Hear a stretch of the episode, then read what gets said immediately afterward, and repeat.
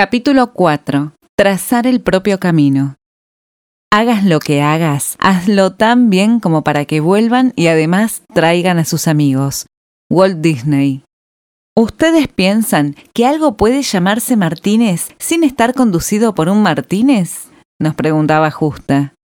Anticipándose al negocio de las franquicias, mi abuela pedía respuestas sobre lo que la desvelaba. Su marido no había sido un tipo aferrado al dinero. Le habían importado mucho más otras cosas, como andar por la vida orgulloso de su apellido, un principio que no podía perderse en los intersticios de la innovación. En algún punto, él también le había dicho a los nietos, tomen, vayan, hagan, solo eviten hacernos padecer.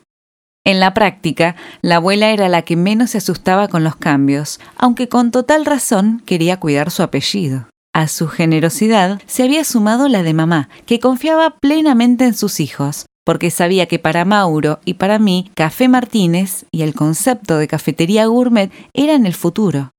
El sabio y buen Paulino, que seguía junto a nosotros, miraba los planes con asombro. De a poco, él empezó a retirarse de la compañía. Lo que ocurre con las empresas familiares es que la primera generación, que es la que crea y consolida el negocio, suele ser la más tradicional.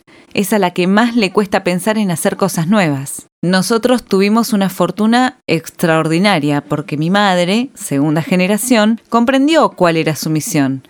Preocuparse, como objetivo clave, en formar a la tercera, confiar y entregar.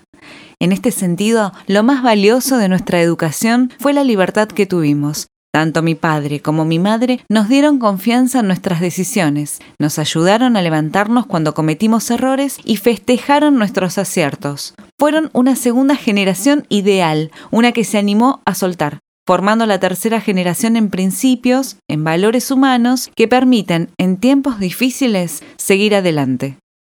En la calle Talcahuano, ante la mirada extrañada de los mayores, los jóvenes ideamos una campaña inspirada en una canción de Sting, Mensaje en una botella. Habíamos colocado en los servilleteros unos folletos de papel con la forma de la silueta de una botella que tenía en la tapa la letra de esa canción.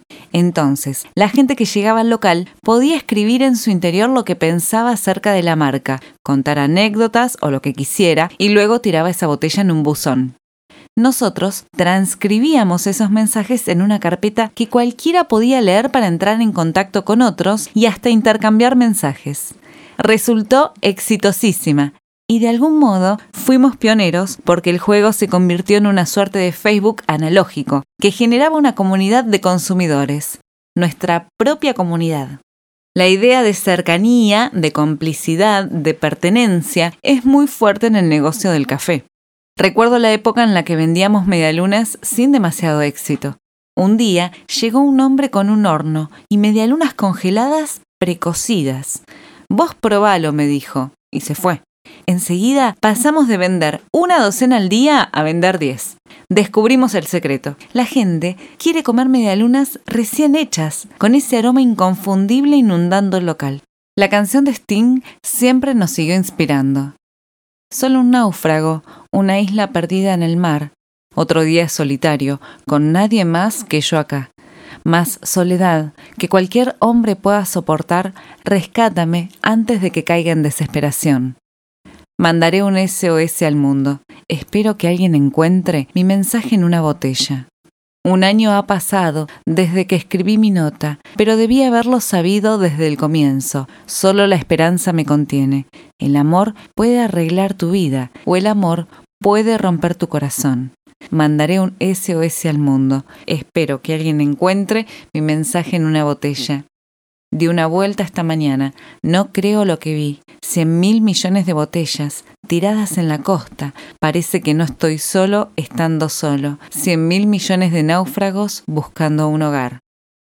Gracias a la iniciativa de los mensajes, descubrimos historias hermosas. Muchos clientes contaban, con afecto y nostalgia, que les provocaba alegría beber el mismo café que habían tomado sus papás.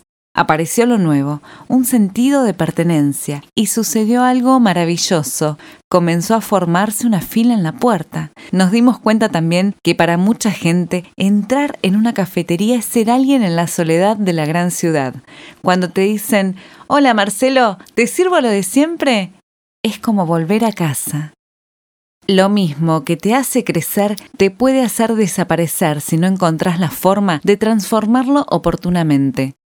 Llega un punto en la evolución de una empresa en la que los más antiguos tienen que destrabar los engranajes, correrse de los lugares de fricción y facilitar que los nuevos hagan, enseñarles, transmitir conocimiento, infundirles calma. Las oficinas administrativas siempre estuvieron en el subsuelo. Por aquellos días de cambio, ahí abajo, más que entusiasmo había revuelo. Con mis hermanos habíamos comprado un fax con contestador automático. Era una novedad absoluta para la época, pero también para los amigos del abuelo. Ellos no entendían en absoluto de qué se trataba, ni para qué era necesario contar con semejante aparato. Tratando de crecer, nos equivocamos varias veces, en parte porque intentamos seguir fórmulas que no siempre funcionan para todo el mundo. Un ejemplo, que finalmente marcó el rumbo de la compañía, fue la idea de apostar fuerte a la publicidad. ¿Quién podía negar que para arrancar con todo era indispensable invertir en este aspecto? Nadie. Así que un día decidimos invertir casi 60 mil dólares en un aviso publicitario. Para nosotros, en ese momento, era casi todo lo que teníamos. Todo el mundo decía que había que estar en la tele. El aviso fue pensado para el exitosísimo programa de Gerardo Sofovich La Noche del Domingo, donde cortar una manzana en dos partes iguales era sinónimo de audiencia y de ganar dinero. Con mis hermanos veníamos pensando en vender café en las oficinas, así que orientamos la publicidad en ese sentido. Mostraba un dedo que apretaba un intercomunicador y un locutor con voz de jefe decía, María, ¿llegó Martínez? No, está en camino, respondía la secretaria. Nuestra expectativa era enorme. Con tanto dinero invertido y una buena idea, ¿qué podía fallar? En realidad, podía fallar todo, y falló. El único llamado que llegó al día siguiente fue una broma. Hola Martínez, te llamo desde Ushuaia, ¿me mandás un café? Llevado a términos actuales, nos costó 60 mil dólares un solo clic. Esa misma tarde decidimos con Mauro que Café Martínez se convertiría en una marca basada en el vínculo con el cliente y no en la publicidad. Esta definición que marcó el rumbo de la empresa fue más tarde el título del libro de Eduardo Lavelia, profesor de la Universidad del Salvador y asiduo cliente, Cómo construir una marca exitosa sin publicidad. El caso Café Martínez. El crecimiento nos traía estrés, pero nos apasionaba. Caras nuevas, aporte de asesores, incertidumbre, aciertos y equivocaciones empezaron a formar parte de la rutina.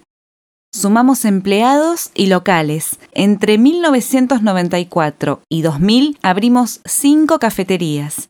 Crecer y cambiar implicó armar equipos de trabajo y una nueva cultura organizacional. Los empleados de siempre, como Hugo, a cargo de distribución, que aún sigue trabajando en Café Martínez y que jamás faltó, tuvieron que adaptarse al ritmo de la nueva compañía. Intercambiaron experiencias con los que recién llegaban y su aporte de conocimientos y valores continuó siendo fundamental para moldear e inspirar lo que venía. Un emprendedor no es solo una persona que arma un nuevo negocio y que trabaja en forma independiente. Puede ser también alguien que trabaja en una compañía, como mi nono, con una vocación fuerte y capacidad para conseguir cambios en su entorno y en su vida. Por definición, es cualquier persona que tiene un objetivo y no se rinde, que se anima a equivocarse, que se cae mil veces y se levanta mil una. Con Mauro nos centramos en profesionalizar el trabajo. Lo hicimos de a poco, pero con constancia. Todo era importante, desde el marketing hasta aprender las formas de hacer una reunión con los empleados, que en cinco años ya eran unos 200. Mi hermana Claudia, la arquitecta y organizadora de ideas, tomó la posta de la abuela, desde el planteo de la estética hasta el armado del menú. Estábamos sembrando la semilla de la expansión, que llegaría en 2000 con la primera franquicia. Yo empecé a sentir la hermosa sensación de ser parte de un todo, me acordé muchas veces de mi abuelo paterno, José Sala Subirat, que a su modo también fue un emprendedor. Tuvo una juguetería, fue presidente de la Continental y uno de los primeros en escribir sobre seguros de vida en el país. Amó la poesía y solo trabajó para comprar más y más libros, hasta cumplir su deseo de leerlos en su casa, en silencio. Lejos de la imagen convencional del emprendedor, él también lo fue. Consiguió lo que quiso y sin claudicar a su modo. Autodidacta, hoy figura en los libros como el primer traductor al español de Ulises, de James Joyce. Se puede emprender desde cualquier lugar, incluso en las compañías el modelo de intrapreneur es fuerte. Creo que alguien se transforma en emprendedor cuando encuentra un canal en el que pueda volcar su energía emprendedora. A veces ese espacio no se otorga, por lo que es importante estar atento para que esa energía encuentre su cauce. No suele suceder en las empresas familiares que las segundas generaciones sean tan generosas, lo que produce que las terceras generaciones estén muertas de miedo porque nunca aprendieron a hacer nada y se encuentran con una empresa hecha.